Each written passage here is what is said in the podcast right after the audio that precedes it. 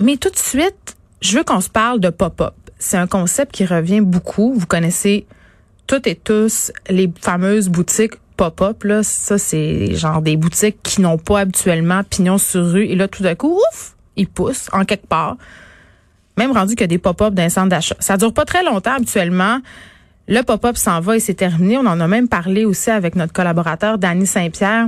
Lundi, on parlait justement d'Antonin Mousseau, le chef du Petit Mousseau, qui avait tenu une espèce d'événement pop-up à son restaurant où il avait servi de la cuisine coréenne. Bon, ça en est suivi une controverse sur est-ce que c'est de l'appropriation culturelle. Décidément, c'est un thème euh, populaire ces temps-ci. Mais le concept du pop-up s'est étendu jusqu'aux cliniques pédiatriques. Oui, il va y avoir des cliniques pédiatriques de style pop-up qui vont voir le jour dans certains secteurs de Montréal. Et je parle tout de suite euh, avec le docteur Rislaine Benkelfat, qui est directrice générale de Doc Toc Toc. Bonjour, Madame Benkelfat. Bonjour, bonjour. Écoutez, docteur, c'est quoi ce projet pilote-là?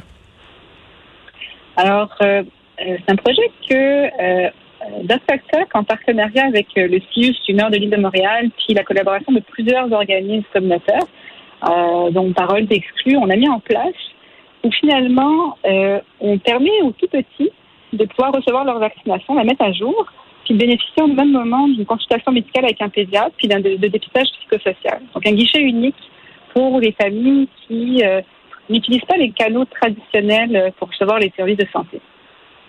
Euh, on, cible les enfants de 0,50 qui viennent de familles vulnérables et le but, c'est vraiment d'essayer de, renforcer l'offre en santé puis de services sociaux auprès de cette tranche de la population-là qui a été affectée par la pandémie de la COVID, mais qui a aussi d'autres enjeux en dehors de la, de la pandémie. Est-ce que c'est quelque chose dont s'occupe votre organisme en temps normal? Parce que moi, je connaissais pas ça, doc, toc, toc, toc, euh, pas toc, toc. Mon Dieu, ça ressemble à TikTok. Qu'est-ce que vous faites en temps normal? Et c'est quoi, c'est quoi la mission de votre organisme? Alors, Doc Toc Toc, c'est l'ancienne Nanobikini. On est un organisme à but non lucratif euh, et notre mission à nous, c'est vraiment d'offrir des services de santé aux enfants vulnérables qui ont plus de difficultés à avoir accès. Euh, notre première activité, c'est effectivement cette activité de clinique pop-up. Nous, on milite très fort depuis euh, euh, depuis trois ans pour pouvoir lancer une, clinique roulante. Donc, notre projet à terme, c'est vraiment d'avoir un véhicule, un bus qui, se déplace de quartier en quartier pour offrir les services de proximité dans les aux familles. Mais cette première activité-là, pop-up, c'est vraiment pour, même si on n'a pas le bus, commencer cette activité-là puis on a trouvé un très bon écho auprès du sud, du nord de l'île de Montréal, qui vraiment veut, euh, a, à cœur d'offrir de, de, des services de proximité aussi et de développer son offre pour des services pédiatriques sur le territoire. Là, vous installez euh, bon dans, dans le secteur Montréal-Nord. Cette clientèle-là, elle se rend moins dans les canaux traditionnels de médecine où les enfants peuvent recevoir des soins. Pourquoi? Euh, en fait, on a choisi Montréal-Nord parce que ben, on a eu un, une très bonne réception du SUS, mais typiquement pour les clientèles plus vulnérables, il y a différentes barrières à l'accessibilité aux services de santé.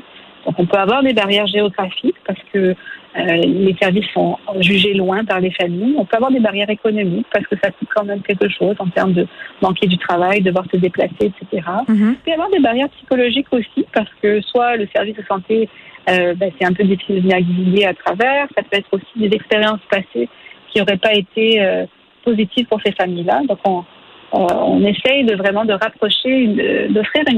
Typiquement, on, a des services où, l'usager fait le premier pas vers les services de santé. Si pour les clientèles vulnérables, on sait que euh, de faire le pas, euh, que le système de santé fasse le pas vers les familles, ça améliore leur accessibilité. Donc, c'est sur ça qu'on joue finalement.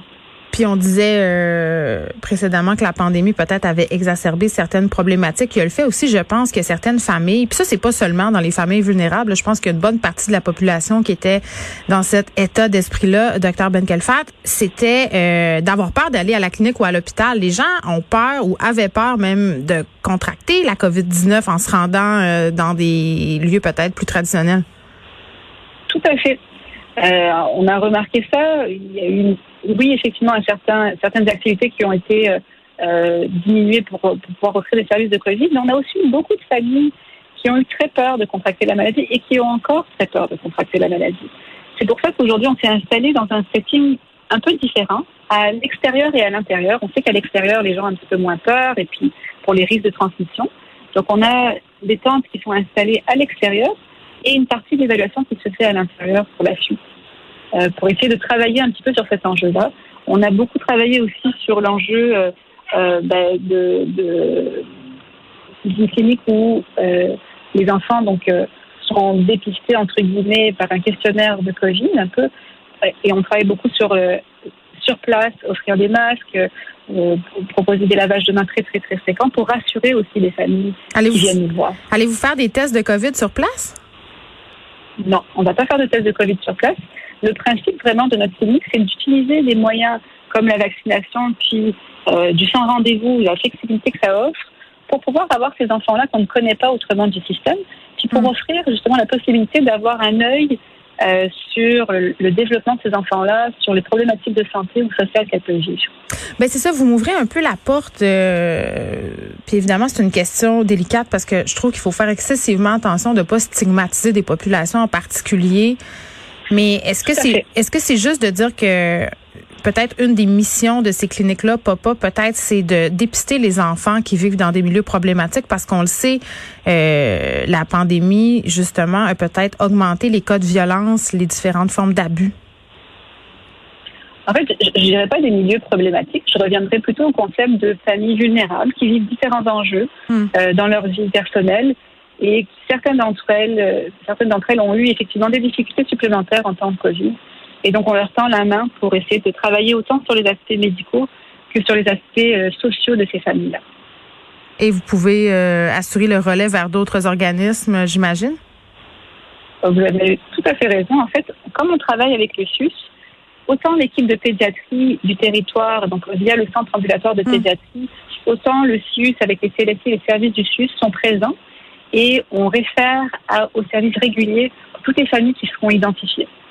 Toutes les familles qui auront été identifiées avec une problématique, que ce soit de santé physique ou sociale, vont avoir un suivi offert par ces différents organismes euh, par la suite. Très bien.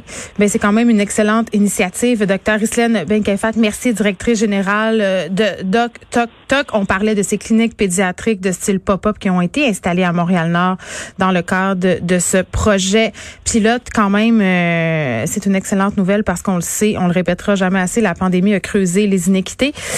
Avant qu'on s'en ait retrouvé,